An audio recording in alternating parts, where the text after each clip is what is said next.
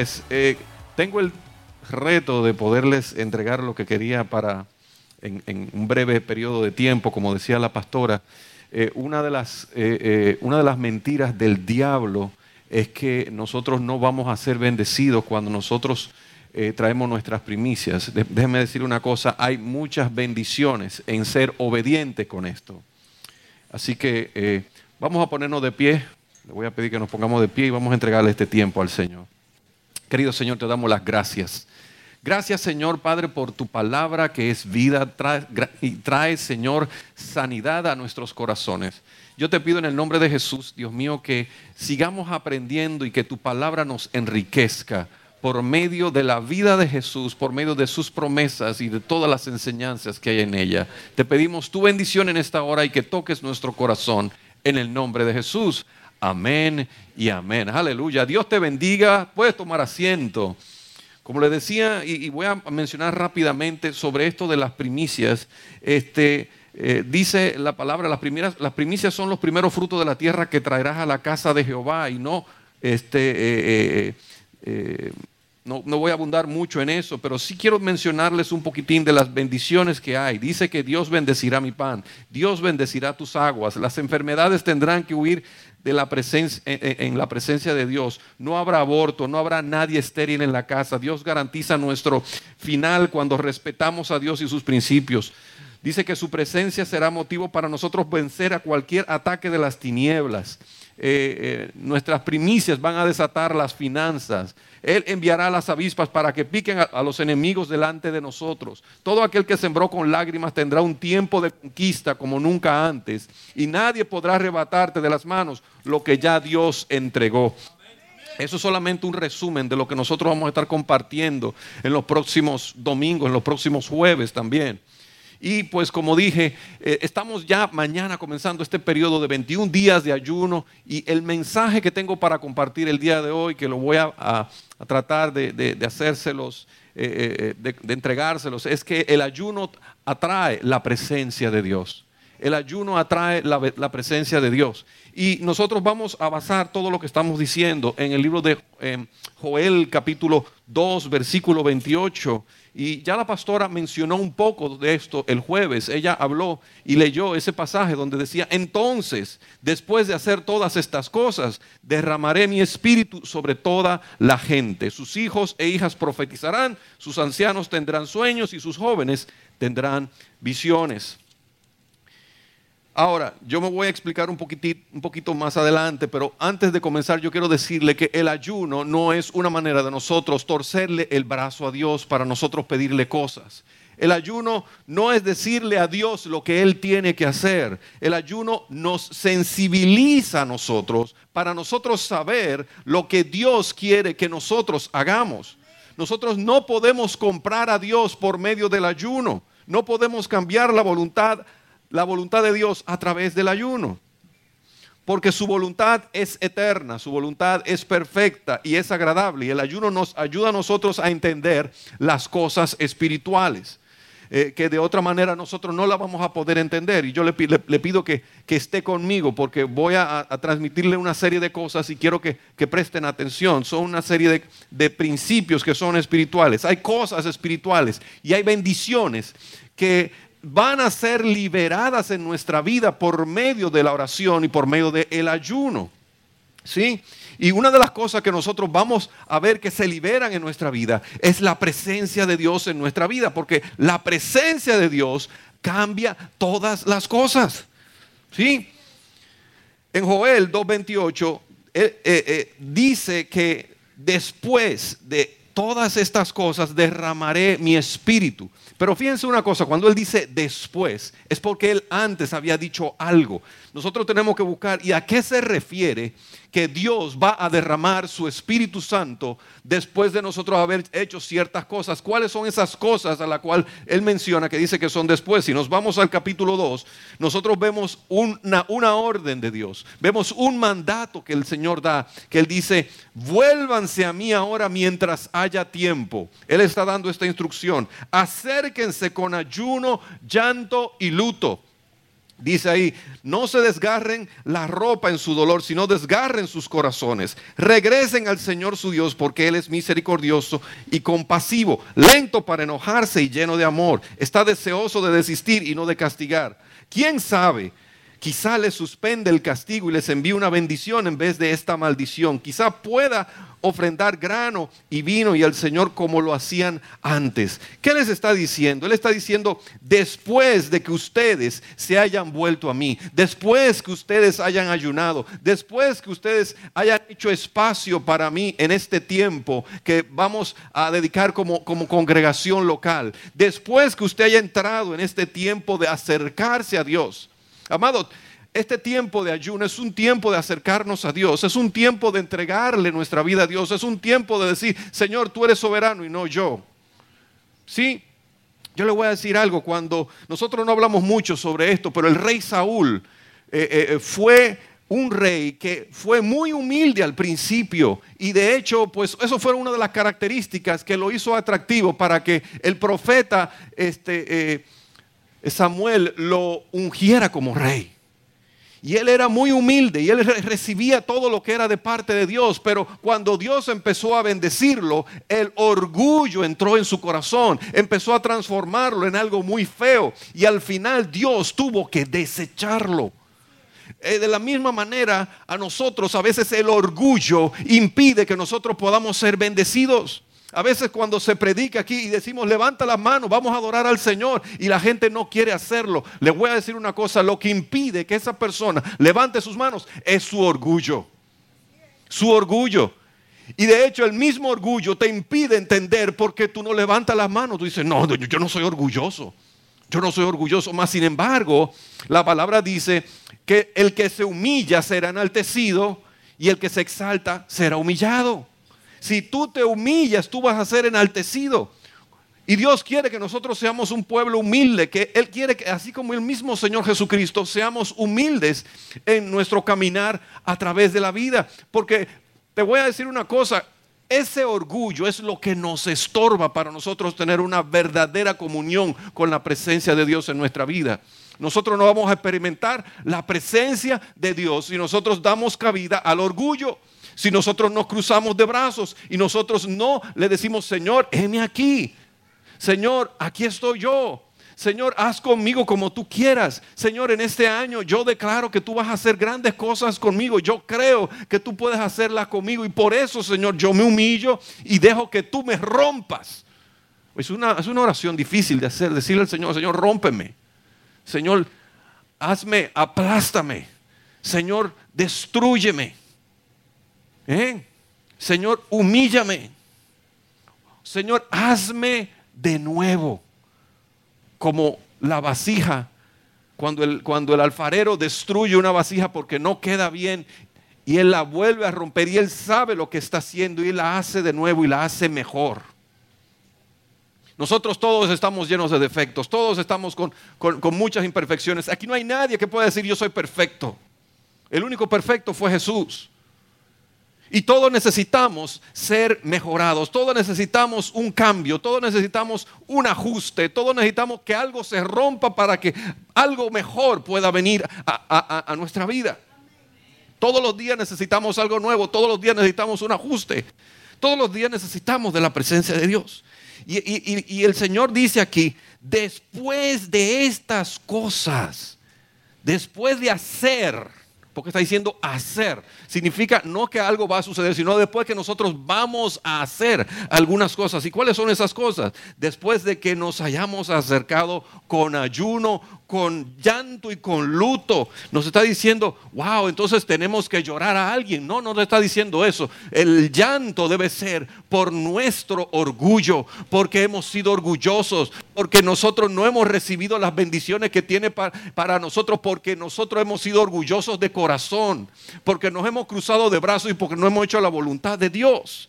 Él dice, después de hacer estas cosas, ¿qué significa eso? Que tenemos que dar pasos, que no podemos ser lazy, no podemos ser complacent, no podemos ser gente que dejemos las cosas para después y nos acomodemos demasiado. Tenemos que hacer ser algo, tenemos que ser diferentes y hacer algo diferente. La definición de locura es una persona que espera tener resultados diferentes haciendo exactamente las mismas cosas que hacía antes.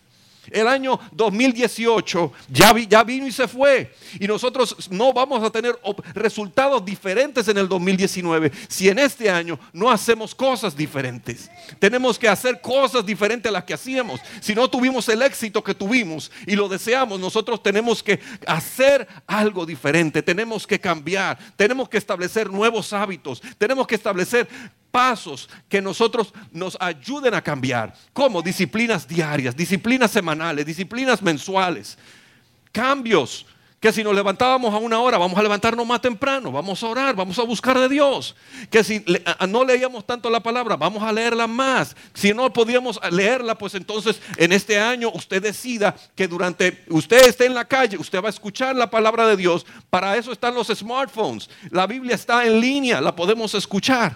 Como decía la, pastora, cuando venga el rapto de la iglesia, cuando pase ya que la iglesia no está aquí, nosotros vamos a ser salvos por nuestra propia sangre. La Biblia va a ser eliminada, va a ser quemada, va a ser reunida en sitios, va a ser quitada de toda la gente. De los sitios en línea, la Biblia va a ser borrada. Los, programas de búsqueda van a buscar cualquier cosa que parezca un código similar a la Biblia y lo van a borrar. Va a ser eliminado de todos los servidores, de todo, el Internet. El sistema del anticristo va a hacer eso. Va a borrar la Biblia. Nosotros no vamos a tener con qué palabra sostenernos por nosotros mismos. Solamente aquellos que guarden de, eh, manera eh, eh, en sus corazones o en una manera con dificultad podrán poder tener acceso a la Biblia. Y todo el que se ha hallado con la Biblia va a ser preso. Hoy tenemos la bendición de que podemos ser salvos por el sacrificio de Jesús en nuestra vida. Por medio de su sangre derramada en la cruz, nosotros podemos ser salvos. Pero cuando venga el rapto de la iglesia, solamente serán aquellos salvos, aquellos que den su propia sangre. Aquellos que digan, no me voy a marcar Señores, yo me espanté, yo estoy horrorizado al ver las noticias. Ya la marca se está poniendo en el norte de Europa, se está poniendo en los Estados Unidos y lo están poniendo como simplemente un sustituto de las tarjetas de crédito para poner la información del seguro social, la información de las tarjetas de crédito de los bancos, información de, tu, de, este, récord médico, por si acaso pues tú, sufres un accidente, lo que sea, te puedan encontrar tu récord médico y te puedan, te lo están, te lo están vendiendo como algo súper bueno los tiempos ya han avanzado, estamos en los últimos tiempos y la gente ve todas estas cosas como algo maravilloso, pero esto es algo de lo que ya la Biblia ha hablado, había hablado de la marca de la bestia. Me estaba saliendo un poquito el tema, pero voy a continuar aquí. En el libro de, de los Hechos, capítulo 13, dice que cierto día, mientras estos hombres adoraban al Señor y ayunaban, el Espíritu Santo dijo, consagren a Bernabé y a Saulo para el trabajo especial al cual los he llamado. Señores, quiero decir con esto que en el tiempo de los apóstoles era algo normal ayunar. No es algo que eh, era para antes del Mesías o cuando vino Jesucristo ya no era necesario ayunar. Todo lo contrario, él dijo que después que el esposo se ha quitado, entonces ayunarán cuando le preguntaban sobre los discípulos de Juan el Bautista y sobre los, discípulos de Jesús y los fariseos que se ayunaban, él decía, bueno, no es necesario que mientras el novio esté en la casa, esté con, eh, eh, esté con la pareja, sea necesario ayunar. ¿Cómo vamos a estar este, de luto cuando estamos de bodas? Pero cuando el novio se vaya, entonces sí tendrá, habrá un tiempo en que vamos a ayunar. Ese novio se fue ya hace dos mil años y lo estamos esperando, pero creemos que va a regresar y va a regresar en cualquier momento. No sabemos ni el día ni la hora, pero nosotros tenemos que prepararnos espiritualmente. ¿Cómo nosotros nos vamos a preparar si nosotros nos metemos en ayuno y en oración? Y como iglesia, nosotros tenemos que ser una iglesia disciplinada. Nosotros entendemos que el ayuno es una práctica que tú la puedes hacer en cualquier momento del año. En esta ocasión estamos animando a toda la congregación y todo el que es miembro de celebración, todo el que está en esta iglesia, yo espero que entre en ese ayuno. Yo sé que algunos dirán, no, es que mi trabajo no me lo permite porque yo trabajo en construcción, yo tengo mucho trabajo y estoy aquí allá. Pero siempre vas a encontrar una manera de poder ayunar de alguna manera. Aunque sea el desayuno. Reemplaza los, sólidos por líquidos y come algo sólido al final de la tarde. Tú siempre vas a encontrar una manera de poderlo hacer. Para Dios no hay nada imposible. Es evidente que la iglesia ayunaba después de la crucifixión de Cristo. De hecho, Cristo dijo que cuando el esposo sea quitado, como dije, ellos ayunarán. Joel dice que después de esto, como dije hace un ratito, voy a derramar mi Espíritu Santo sobre toda carne. Pablo practicaba el ayuno. La iglesia primitiva, cuando iban a recoger a los ancianos, ellos, cuando iban a, escoger a los ancianos, ellos ayunaban. Y eso está en Hechos 14, 23. Está más que comprobado que la iglesia primitiva practicaba el ayuno. Jesús ayunó. Ustedes saben que sí, él ayunó 40 días y 40 noches. ¿Y qué pasó inmediatamente después de eso? ¿Eh? Él fue lleno del Espíritu Santo y entonces comenzó su ministerio. ¿Quiénes más ayunaban? Los, los, discípulos ayunaban, los fariseos ayunaban, Pedro ayunaba, Pablo ayunaba, la iglesia primitiva ayunaba, Moisés ayunó, Elías ayunó. Entonces, ¿por qué nosotros no vamos a ayunar? ¿Por qué no? Si todos estos líderes de la, palabra de Dios han ayunado, el ayuno es importantísimo y tenemos muchos de nosotros que entrar en una temporada de ayuno.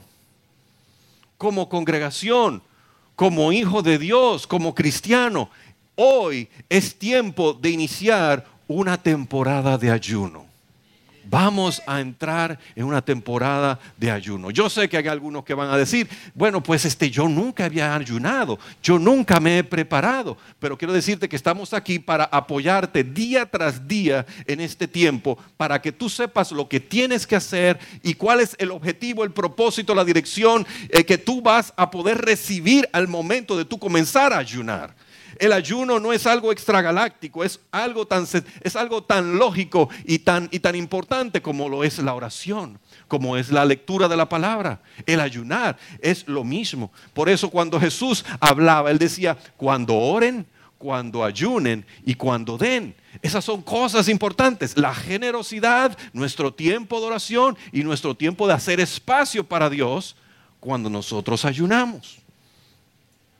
Yo quiero mencionar hoy cuatro ejemplos sobre el ayuno. Voy a tratar de que sean cuatro, si el tiempo me da, si no me quedo en tres. Este, el ayuno prepara, nos prepara a nosotros, prepara un ambiente para la presencia de Dios. Joel dijo, después de este ayuno, yo derramaré mi espíritu. Señores, hay ayunos que desatan la presencia de Dios. Hay ayunos que desatan la presencia de Dios. Ahora, hay ayunos que son abominables a Dios. Yo no voy a hablar de los ayunos que son abominables a Dios, no me voy a meter ahí. Pero usted quiere asegurarse de que el ayuno que usted vaya a hacer sea un ayuno agradable a Dios. Hay que tener mucho cuidado con eso. Y el primer ayuno del que voy a hablar es el ayuno de Pablo. En el caso del apóstol Pablo, la, Biblia dice que él fue derribado de su caballo cuando él iba hacia Damasco, porque él tenía cartas con el propósito de ir y acabar y meter preso y si es posible matar a los cristianos. Pero él tuvo un encuentro con Dios y en ese momento pues fue derribado del caballo y él vio una luz y quedó ciego. Entonces fue llevado por sus asistentes y lo llevaron este, hasta la ciudad de Damasco y entró y ahí estuvo ciego. Y ellos pues eh, este, no entendían lo que había pasado. Esto está en el libro de Hechos capítulo 9, verso 8. Y yo voy a leer un poquito lo que dice ese versículo. Dice, dice, Saulo se levantó del suelo, pero cuando abrió los ojos estaba ciego. Entonces sus acompañantes lo llevaron de la mano hasta Damasco. Y allí permaneció ciego durante tres días sin comer ni beber. Y usted piensa que cuando él no comió ni bebió era porque pues él no tenía dinero en la bolsa para comprar, de, irse a la tienda a comprarse unas pupusas, a comprarse un arroz con, con, arroz con pollo, a meterse, qué sé yo, a comerse, no sé, este, unos chilaquiles, ¿verdad? Unos tacos al pastor. Él tenía dinero, pero él realmente, aunque sus asistentes le estaban diciendo, oiga, pero don, don Saulo, porque era Saulo en ese momento, cómase algo, dice, no, no, espérate, es que, es que a mí me pasó algo que tiene que tener propósito. Yo tengo que entender qué es lo que Dios quiere conmigo. Dios lo derribó. Dios en su soberanía se acercó a él y lo derribó. Porque él tenía algo para él. Dios tiene algo para él. Y quería, él quería saber qué era lo que iba a hacer. Entonces él decidió ayunar. Y no solamente eso, sino que tan pronto él tuvo este encuentro con Dios, Dios le dio una visión. El apóstol, bueno, Saulo en ese tiempo, él no entendía de visiones, pero Dios les explicó algo, le dijo que una persona que se llamaba este Ananías iba a venir, le iban a poner las manos y que él iba a recibir la vista para atrás. Y entonces al recibir esa visión, él dijo, bueno, aquí es Dios que me está hablando, yo tengo que sentarme aquí y esperar en que esta visión que yo acabo de recibir, tengo que esperar que se haga, se haga, realidad. Y él empezó este, e, e, ese tiempo de ayuno como se revela ahí, nosotros podemos ver, vamos a ver desde hasta, el versículo 10, voy, a leer más adelante que dice, en el versículo 10 dice, ahora bien, había un creyente en Damasco llamado Ananías. El Señor le, eh, eh, le habló en una visión a Ananías también. Y él le dijo, Ananías, y él le dijo, sí, Señor. Respondió, el Señor le dijo, ve a la calle llamada derecha, a la casa de Judas. Cuando llegues, pregunta por un hombre de Tarso que se llama Saulo. En este momento él está orando y le he mostrado en visión a un hombre llamado Ananías que entra y pone las manos sobre él para que recobre la vista. O sea, él le dio una visión a Ananías y él le dio una visión a Pablo. Le dio una visión que se conectaba, interconectaba la una con la otra. Pero él le dijo, pero Señor, ven acá, este no es el Saulo de Tarso que anda cortando cabezas en todo Israel que anda detrás de nosotros y anda persiguiendo a todos los creyentes. ¿Cómo yo voy a ir donde ese? Ese hombre eh, tiene una fama terrible. Y el Señor le dijo, ve, porque Él es mi instrumento elegido para llevar mi mensaje a los gentiles y a reyes, como también al pueblo de Israel. Y le voy a mostrar cuánto debe de sufrir por mi nombre. Yo le voy a mostrar todo lo que tiene que sufrir por mi nombre. Este hombre está destinado para hacer grandes cosas. Saulo está en este ayuno de tres días, pero cuando Saulo eh, está en ese ayuno, tres cosas le suceden a Saulo. En primer lugar, sus ojos naturales son cerrados, pero en el ayuno sus ojos espirituales son abiertos. ¿Eh? Porque Saulo entra en una visión, él ha visto una visión. El ayuno después de esto trajo un derramamiento del Espíritu Santo sobre su vida. No solamente el ayuno produce que se nos abran los ojos espirituales, sino produce también que haya un derramamiento del Espíritu Santo sobre nuestra vida. Él trae todas estas cosas, Él abre nuestros ojos. Y es para que nosotros anticipemos, igual que Pablo, lo que el Padre va a hacer contigo y conmigo. En este ayuno de 21 días tenemos que entrar con anticipación, tenemos que entrar con expectación, esperando que lo que Dios va a hacer va a ser grande. Él hizo cosas grandes con Pablo. Él puede hacer cosas grandes contigo. Lo hizo con Daniel cuando Daniel entró en su ayuno. Y Daniel había propuesto en su corazón ayunar 21 días. Pero Dios, cuando vio el corazón de Daniel, inmediatamente dijo, yo le voy a mandar la respuesta a mi hijo. Claro, se tardó la respuesta porque fue enviada a través de uno de los ángeles, Ángel Gabriel, pero se encontró con el príncipe de Persia, hubo una batalla y durante muchos días él no pudo entregar el mensaje a Daniel de que Dios había contestado su oración. Quiero decirles una cosa, algunas de nuestras oraciones puede que sean estorbadas precisamente por el mismo razón por la cual fue estorbada la razón de Daniel, pero nosotros debemos perseverar en nuestro ayuno, no podemos caernos. gloria a Dios, Dios es, soberano y Él puede mandarnos la respuesta a la petición de nuestro corazón antes de que se cumplan los 21 días, quién sabe, el tercer día. Pero por eso no podemos nosotros concluir, parar nuestro ayuno, sino seguir hacia adelante, porque lo más seguro, algo más grande tiene Dios para ti. Algo mucho más increíble de lo que tú te puedas imaginar, tiene para ti. Gloria al Señor. Aleluya, yo creo que aquí hay gente que Dios le va a abrir los ojos espirituales. Aleluya. Yo creo que Él va a abrir tus ojos de una manera como nunca antes. Él va a abrir tus ojos espirituales. Él va a quitar esa venda que tú tienes en los ojos. Él va a quitar esa venda espiritual. Señores, hay que orar para que se abran esos ojos. Lo más seguro, tú no tienes los ojos espirituales preparados, pero dile, Señor, abre mis ojos espirituales para yo poder ver cuando el diablo quiere robarme mi bendición. Para yo poder ver cuando con mi propia lengua, cuando por mi propia estupidez, yo vengo a meter la pata cuando estoy a punto de decir algo que, por lo que me voy a lamentar. ¿Cuántas veces decimos algo por lo que nos lamentamos después de haberlo dicho? Yo no sé cuántos de ustedes, pero yo soy el primero. Aquí no hay ningún perfecto. Gloria a Dios por ninguno de ustedes que se tienen que lamentar por lo que dicen. Gloria al Señor, aleluya. Pero te voy a decir una cosa, Dios quiere abrir tus ojos espirituales para que tú puedas entender, para que entendamos, para que tengamos discernimiento. Y el discernimiento no es entre lo bueno y lo malo, porque eso es fácil. Usted un niño sabe lo bueno y lo malo. El problema está entre lo bueno y lo que es casi bueno. Ahí tú no sabes. En inglés dirían between God and good. Cuando nosotros podamos identificar entre lo que es de Dios y lo que es bueno.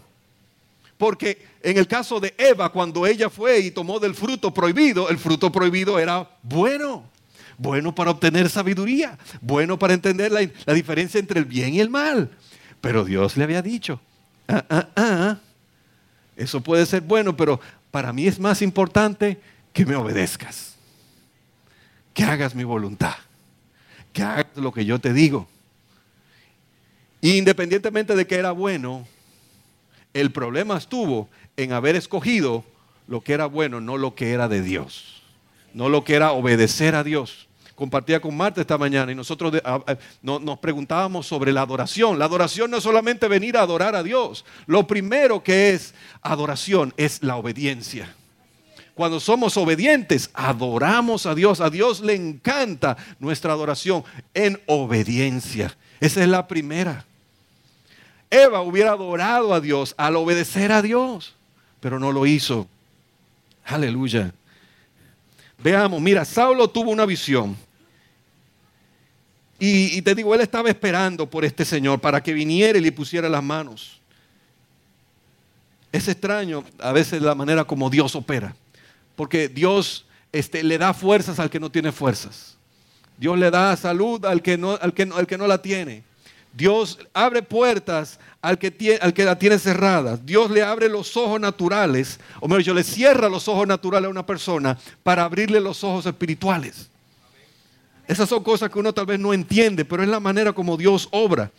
Hay cosas en la vida que tienen que cerrarse para que se puedan abrir otras. Hay puertas en esta vida que se te van a cerrar, pero Dios va a abrir con puertas más grandes para ti. No te desanimes cuando una puerta pequeña se te cierra, porque Dios va a abrir puertas mayores. Él las va a abrir. Hay puertas que tienen que cerrarse y serán portones con puertas así como las de las represas, las que se van a abrir. ¿Cuánto? Da un aplauso al Señor. Yo quiero decirte a ti que estás a punto de descubrir por qué fue que tumbaron del caballo a Saulo. ¿Por qué él estaba pasando por lo que le estaba pasando? Y muchas veces no lo conocemos, no lo entendemos. ¿Y sabes por qué? Porque estamos en medio de una situación que a lo mejor no deseaste, que a lo mejor no buscaste. Y es porque Dios te va a abrir los ojos. Es porque viene un nuevo caminar, viene un nuevo inicio en tu casa, viene un nuevo comienzo, una nueva bendición para tus hijos, para tu ministerio. Y aquí hay algunas puertas, como dije, que se van a tener que cerrar para que Dios pueda abrir otras puertas. Aleluya a su nombre. Dale gloria al Señor. Gloria al Señor. Y, Pablo había tenido una visión, como le dije, sus asistentes, ellos no entendían. No entendían lo que le estaba pasando y de repente llega este Ananías y le dice, oiga, aquí hay, tum, tum, tum, hay algún tal Pablo, un tal Saulo, este, que se cayó de un caballo y que está ciego. Los asistentes dirán, pero ven acá, esto es un secreto, ¿cómo este hombre sabe todo esto? ¿Y de quién, quién le dijo a él que, nuestro jefe se cayó del caballo y que está ciego? ¿Quién fue? Y él llegó a la casa porque Dios se lo había, le había dicho a dónde tenía que ir, le dio la dirección, le dio el código postal y todo para que llegara. Imagínate, gloria al Señor. Dios le abrió, le abrió puertas a Pablo como nunca antes. En este ayuno, como dije, nosotros vamos a ver cosas importantes. ¿Qué son esas cosas? Primero vamos a ver que los ojos se abren. Segundo, vamos a ver que vamos a tener visiones. Mira, como en el caso de Ananías, él fue enviado y tuvo una visión igual que Pablo. Ananías llega, le impone las manos y le dice, Pablo, hermano Pablo, recibe la visión. Y no solamente, digo, no, no, solamente recibe la visión física de los ojos, porque una cosa es la visión física de los ojos y otra cosa es la visión, como lo que nosotros tenemos como visión. Una cosa es la vista física y otra cosa es la visión del corazón. Él recibió la vista física. ¿Y saben lo que pasó inmediatamente después de haber recibido no solamente la apertura de, sus, de, los ojos, de su vista, de su corazón, de, su visión, sino que fue el, que él, recibió lo que es un derramamiento del Espíritu Santo sobre, sobre su vida? Y usted lo busca y él dice, y fue lleno del Espíritu Santo. Aleluya. Él fue lleno del Espíritu Santo y a partir de entonces él comenzó a predicar en todas partes y este, mucha gente se le oponía y querían matarlo y tuvieron que sacarlo de Damasco bajando, bajándolo por una canasta para salvarle la vida y después llevarlo a Jerusalén, a donde se encontró con los, con los otros apóstoles, los cuales al principio no tenían miedo, pero después entonces este, empezaron a caminar con él y entendieron que Dios había hecho una transformación poderosa sobre la vida de él. ¿Cuántos quieren que Dios haga una transformación poderosa en tu vida? Amén. Yo creo que Dios lo va a hacer y Él lo va a hacer con ustedes. Y yo, de la primera expectativa que yo tengo es que lo haga conmigo. Yo quiero un cambio, yo quiero un derramamiento del Espíritu Santo. Amados, nosotros no podemos hacer un ayuno de manera hipócrita. No lo podemos hacer de la boca para afuera, queriendo ser más inteligente o más smart, eh, más astutos que los pastores. Porque Dios está viendo tu ayuno. Si tú vas a hacer el ayuno de de veras, hazlo de de veras porque Dios mira tu corazón. Hay algunos que lo hacen a medias. No lo hagas a medias. Hazlo all in or all out. Nada de términos medios. Dispón desde un principio en tu corazón la manera como tú vas a ayunar. No di que voy a hacerlo eh, así de esa manera y después hago la mitad y después, no, es que me dio hambre, no, es que se me olvidó. Mire, ore para que Dios quite todas las tentaciones. En estas próximas tres semanas se va a dar algo que usted realmente va a estar este, espantado. La gente que nunca te invita a comer, te va a invitar a comer estas semanas. Oye, te van a invitar. Gente codo que nunca te invitaba. Ahí van a estar. Te van a llevar dulces. No me traigan dulces. Te van a llevar cosas para comer. Y tú vas a decir, ay, es que me da pena. Si no me la como, se pierde. Hermano, ¿usted tiene vecinos? Vaya y llévele un regalito a su vecino. No, pero que fue para mí, me lo trajeron de todo corazón. Mira qué regalo tan bonito, mira esa comida, mira esa, ese, pollo asado que me trajeron. Lléveselo al vecino. Los dulces, regáleselo a alguien para que no se dañen. Si usted se dispuso en su corazón, usted va a hacer todo completo o nada, es todo o nada. Y yo espero, vuelvo y reitero, que todos los miembros de celebración estén en ayuno, porque nosotros tenemos que tener unidad en esto. El pueblo unido.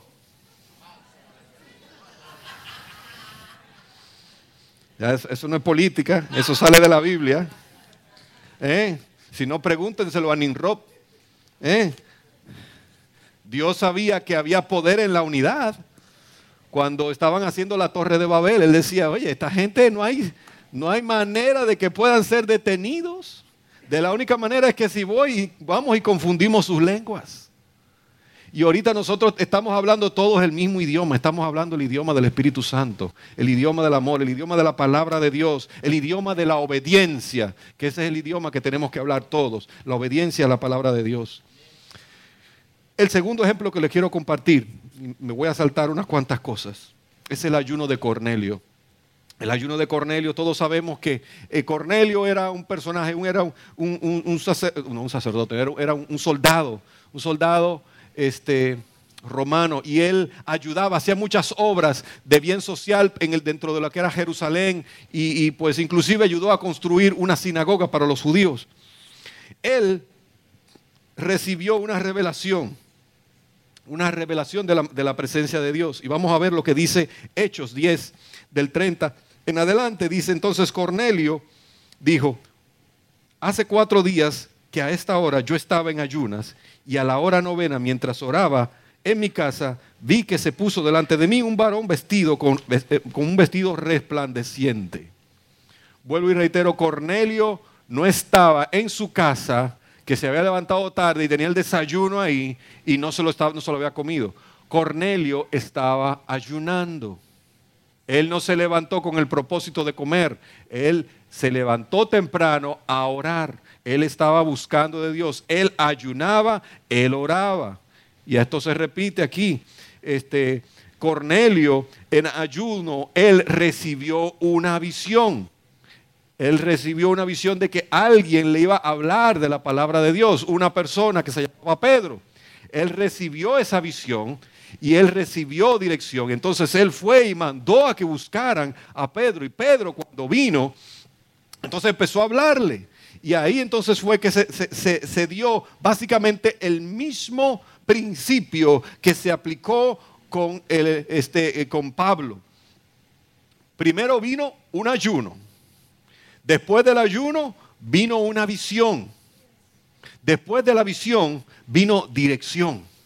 Y después de la dirección vino el derramamiento del Espíritu Santo. Cuando nosotros ayunemos, vengamos al ayuno con la expectativa de que Dios va a dar visiones.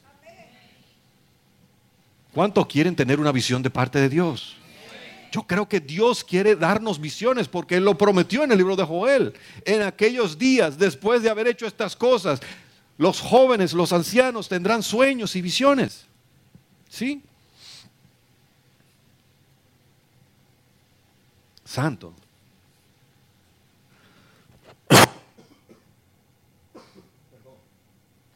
Bueno, Cornelio ayuna y luego tiene su visión.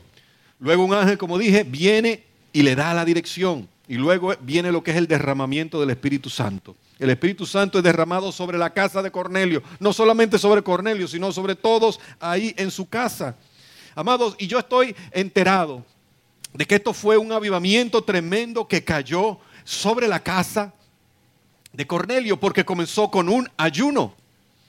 Yo estoy seguro que nadie, no hay nadie que pueda decir, me he pasado 10 horas jugando Nintendo y ahora el Espíritu Santo viene sobre mi vida. Gente que se hayan pasado 12 horas viendo televisión y de repente comienzan a profetizar. No ha habido gente que digan, pues me he pasado según el screen time del Apple iPhone. Me dice que tengo 12 horas en Snapchat y ahora voy a profetizar de parte de Dios. Usted no va a estar en las redes sociales y va a recibir la presencia de Dios nunca. Ni estando jugando con un videojuego, ni viendo televisión, jamás va a tener usted una revelación, ni una visión de parte de Dios. Ah, es que yo voy a ayunar la televisión. Amados, el ayuno es de comida. No me quieran corromper el ayuno. El ayuno no es de televisión, no es de redes sociales, no es de ir al cine, no es de salir a tal sitio, tal parte. No, el ayuno es de comida, punto. Y usted tiene que evitar cualquier cosa que corrompa su ayuno. ¿Qué corrompe el ayuno? El, corrompe el ayuno tener cualquier distracción que te aparte de lo que es buscar la palabra de Dios. Bueno, pero es que yo estoy en un trabajo que yo tengo que estudiar y yo tengo que hacer tal o cual cosa y tengo que leerlo. Haga su trabajo. Pero mientras tanto, no se distraiga con las cosas que normalmente lo distraen. No se distraiga con las cosas que lo apartan a usted, que, son distracción. ¿Eh? No se distraiga. Todas esas distracciones, sáquelas. Sáquelas de su, durante estos 21 días. Después que pasen los 21 días, tiene permiso para distraerse como usted guste. Pero enfóquese durante 21 días. Usted va a decir, ay, pero eso es, eso es imposible. Bueno, es que yo me voy a comprometer para hacer un ayuno. Pastor, yo lo voy a hacer de tres días. Bueno, si es la primera vez que lo haces y tú sientes que lo más, tus fuerzas no te alcanzan para más de tres días, pues comprométete con el Señor a hacerlo tres días. No, pues yo creo que yo no soy, yo no soy tan débil, yo creo que yo soy fuerte. Este, yo creo que lo puedo hacer por siete días. Amado, nada de lo que nosotros estamos aconsejando aquí los va a matar. ¿Eh? Hay algunos de ustedes que tienen una condición médica. Yo les aconsejo que por favor hablen con su médico, se aconsejen primero con su médico sobre cómo y de qué manera ustedes pueden hacer este ayuno. Cualquier médico sobre la faz de la, de la tierra le va a decir que el ayuno es excelente para depurar y quitarle las toxinas de su cuerpo.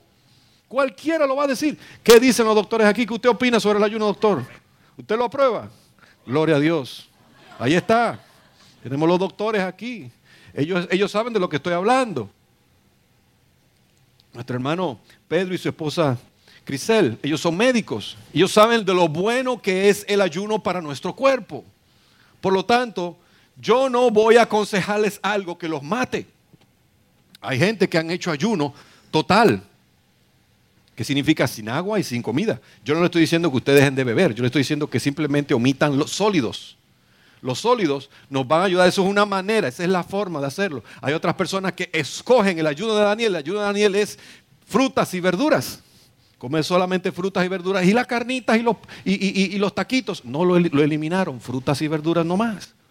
Hay diferentes maneras de hacerlo. ¿Ok? Entonces, Pablo recibe una visión. Pablo recibe dirección. Pablo recibe el Espíritu Santo. Cornelio ve un ángel, Cornelio recibe dirección, Cornelio eh, eh, eh, luego en su casa es lleno del Espíritu Santo. Y dile a alguien ahora en el que está al lado de ti, dile, tú vas a ser lleno del Espíritu Santo. Dile también a la persona que está al lado, al lado tuya, vuélvete a encontrar con Dios. Y vamos a hablar ahora de alguien que se volvió a encontrar con Dios y vamos a hablar del ayuno de Moisés. El ayuno de Moisés, ¿cuál fue ese ayuno? El Moisés, miren, no ayunó para recibir poder. Eh, Moisés, eh, eh, él ayuda para recibir una revelación. El ayuno de Moisés no me da poder, vuelvo y reitero. El ayuno me ayuda a creer en el poder que ya yo tengo. Porque la Biblia dice que cuando recibamos a Jesús como nuestro Señor y Salvador, recibiremos el Espíritu Santo. Y dice, y entonces recibiréis poder. Muchas gracias, hermana. Recibiremos poder cuando tenemos, cuando creemos en Dios, ya nosotros tenemos un poder. El problema es que nosotros mismos no creemos en el poder que ya tenemos de parte de Dios. Y tenemos que pedirle al Señor que nos ayude a descubrir ese poder que ya tenemos en nosotros. Aleluya. Esto está un poco caliente. Y quema. Santo. ¿Qué dice Jesucristo en el libro de Hechos capítulo 1 versículo 8? ¿Mm? Y recibiréis poder cuando venga sobre vosotros el Espíritu Santo de Dios. El Espíritu Santo es quien imparte poder. Moisés hizo diez señales. Él abrió el mar rojo. Él hizo milagros. Y él nunca había ayunado. Usted va a decir, oh, pero Moisés hizo todo eso sin haber ayunado. ¿Mm? Qué interesante. Él no había hecho nada de eso.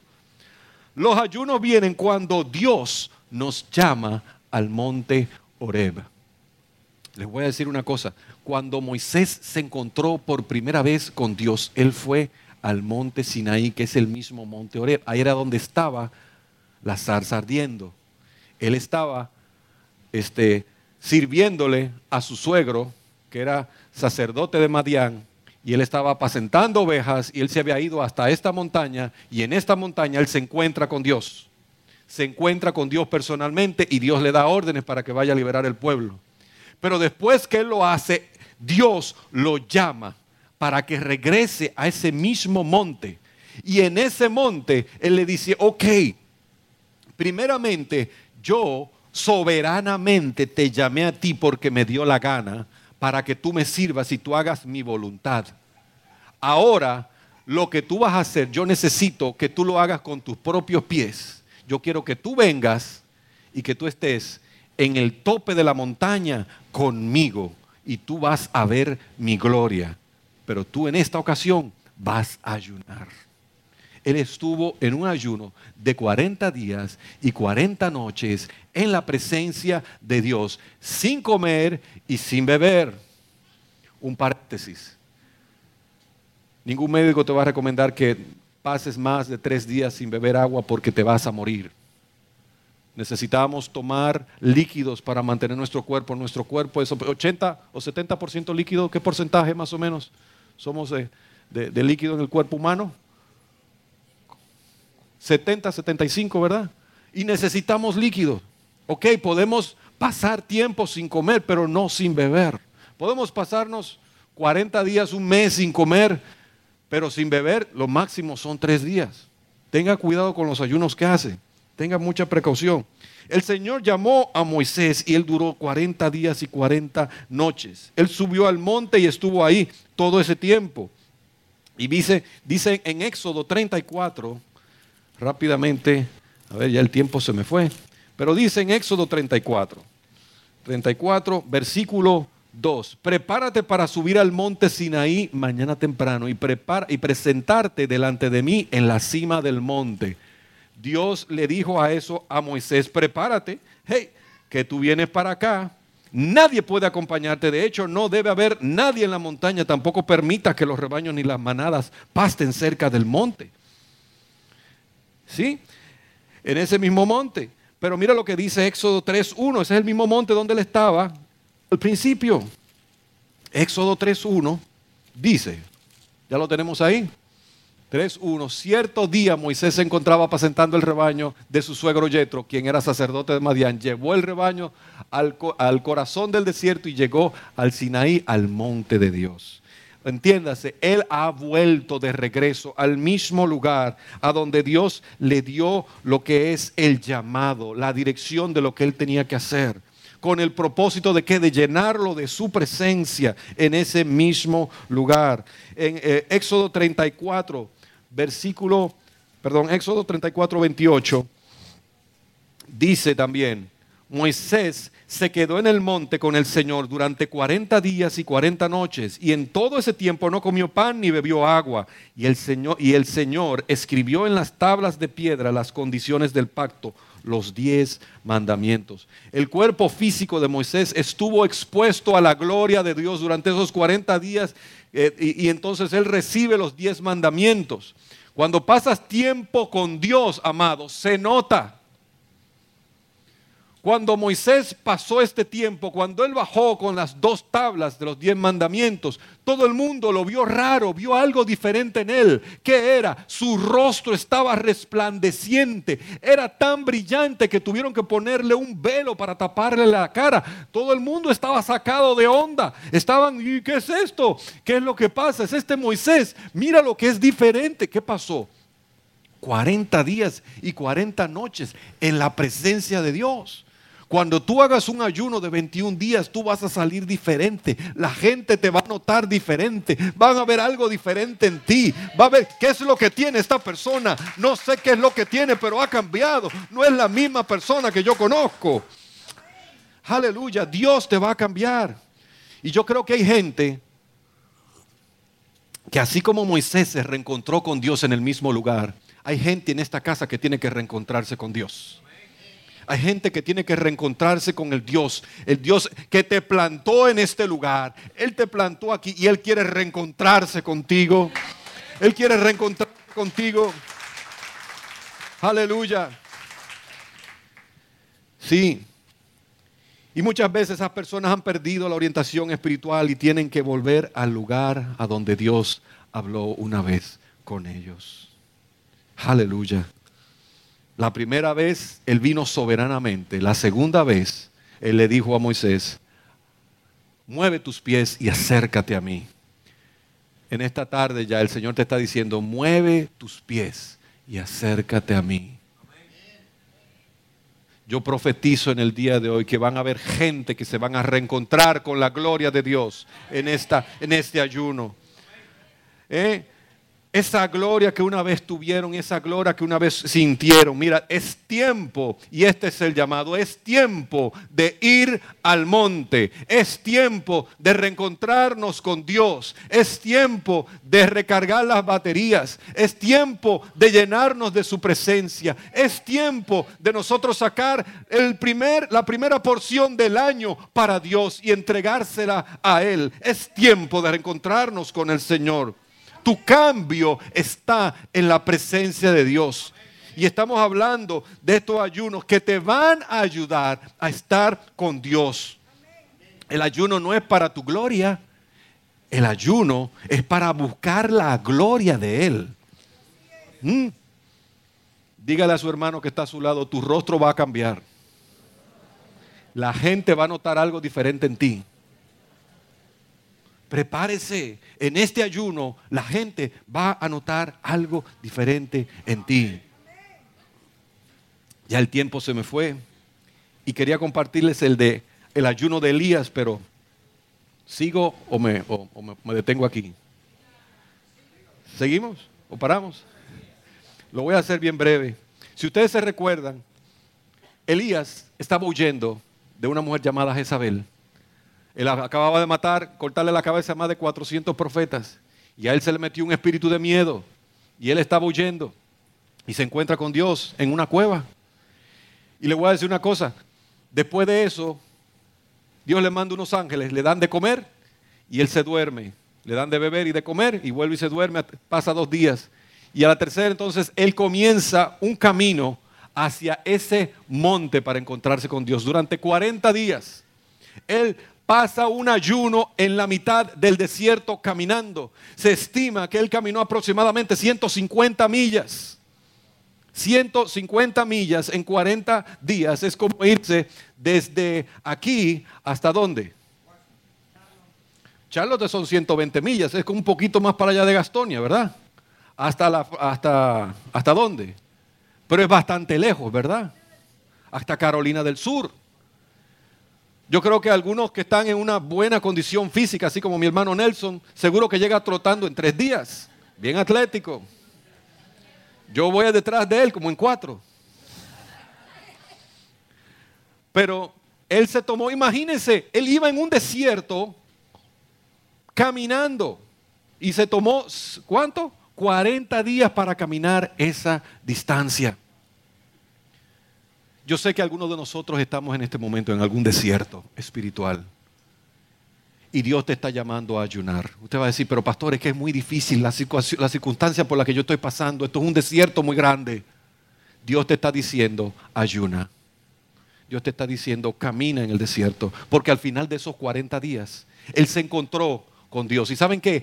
Él tuvo cuatro bendiciones que Dios estuvo para él. Dios se le manifestó de cuatro maneras se le manifestó en el torbellino, se le manifestó en un terremoto, se le manifestó como en el fuego, pero también se le manifestó en el silbo apacible. Y en el silbo apacible fue en el que Dios le habló a él. Nosotros no podemos descartar que Dios se mueva de todas esas maneras, porque Dios se mueve en el fuego. ¿Cuántos nosotros no hemos cantado, Señor, derrama tu fuego, derrama de tu fuego, sobrenatural, derrama de tu gloria? ¿Verdad que sí? Dios se mueve en el fuego, Dios se mueve en el torbellino, en el tornado, Dios se mueve en el terremoto. Si no, pregúntenle a los dos presos que estaban cantando en la mitad de la, de la, medianoche en una cárcel en los fondos de una catacumba y tembló la tierra y todos los que estaban presos fueron sueltos. Hay liberación. Dios se manifiesta en el terremoto y en medio de este ayuno Dios puede producir un terremoto. Puede ser que ya tú estés preso por algo, pero Dios en ese momento va a hacer un terremoto.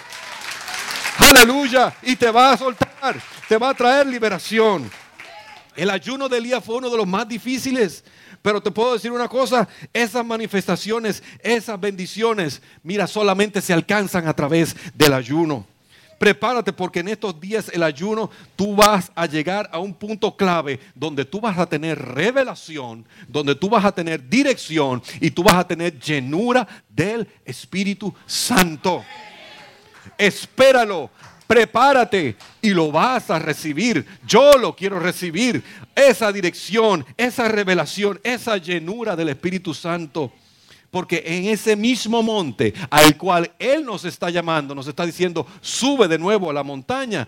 En ese monte es donde Dios llama, donde Dios aparta, donde Dios elige y donde Dios envía. Ese es el monte donde Dios habla, el monte de la oración, el monte del ayuno, el lugar a donde se recibe la presencia de Dios. Pero en ese monte le voy a decir una cosa. Hoy en día, si tú vas allá al monte Oreb, a Israel, en ese monte no hay nada ahora mismo. Mucha gente, los israelitas y los, y los, y los palestinos, y que si no sé quién, eh, se están peleando mucho por ese monte, eh, eh, el monte físico. Hoy en día, después de la cruz, ese monte está en nuestro corazón. Está aquí. Es aquí a donde nosotros nos juntamos con Dios porque Él dice, ya no habrá un lugar específico a donde adorar, sino que donde estén los verdaderos creyentes que me adoren en espíritu y en verdad, ahí estará mi presencia. Cuando me adores en espíritu y en verdad, Dios va a estar contigo en tu casa, en tu casa y en tu casa. Donde quiera que tú te muevas, su presencia te va a acompañar. Ese es el monte donde Dios nos da la dirección. Ponte de pie. Ya estoy concluyendo con esto. Amado, cuando nosotros ayunamos, nosotros entramos en ese lugar espiritual de Dios, a donde la nube de Dios está bajita. La presencia de Dios no nos deja mover, porque su presencia, su Shekinah, desciende. Es el lugar de la presencia de Dios, es el lugar de la Shekinah de Dios. Es el lugar a donde se nos abren los ojos, es el lugar a donde está su presencia. Es allí donde tu cuerpo es afectado. Donde aquellos que tienen problemas con los huesos son sanados. Aquellos que tienen problemas de salud son sanados completamente. Tu mente se aclara, tu visión se aclara, tu visión se agudiza. Y tú bajas del monte con dirección, con ordenanzas, así como bajó Moisés y con un derramamiento del Espíritu sobre tu vida, tu rostro se va a ver diferente. Eso lo hace el ayuno. Por eso Dios está llamando a celebración cristiana y a todo el pueblo cristiano a ayunar. Lo está llamando a un ayuno, así como Moisés. Él va a revelarnos a nosotros su palabra para nuestra vida en este momento. Amados, es tiempo es tiempo de salir de esa mortandad espiritual y entrar en la verdadera vida que Cristo tiene para nosotros. Es tiempo de entrar en la esfera de su presencia. Lleguemos al monte de Dios, a ese monte a donde Dios se nos va a revelar. Querido Señor, te doy las gracias por tu palabra. Yo te pido en el nombre de Jesús, Dios mío, que nos dé sabiduría y entendimiento para poder hacer este ayuno. Yo te pido por valor, te pido por decisión, te pido Señor Padre, Padre por perseverancia en el cuerpo de Cristo, en cada uno de mis hermanos, Señor. Te pido en el nombre de Jesús, Dios mío, que los valientes, Señor, decidan arrebatar el reino de los cielos. Tu palabra dice que el reino de los cielos sufre violencia y solamente los violentos lo arrebatan. Que en este, en este periodo de 21 días, Señor, Padre, seamos vencedores. Así como dice en el libro de Apocalipsis, al que venciere, le daré que se siente en el trono. Al que venciere, lo haré columna en el templo de mi Dios. Y nunca más saldrá de allí. Y escribiré sobre él el nombre de mi Dios y el nombre de la ciudad de mi Dios. Al que venciere, haznos más que vencedores, Señor. Te entregamos nuestro ayuno, Padre. Padre, te presentamos nuestro ayuno y te pedimos, Dios mío, tu fortaleza, tu dirección y tu entendimiento Guárdanos de toda tentación. Dios mío, que nos descarríe del camino y ayúdanos a ser vencedores. Todo esto te lo pedimos en el nombre de Jesús. Amén y amén. Dale un aplauso fuerte al Señor. Dios te bendiga.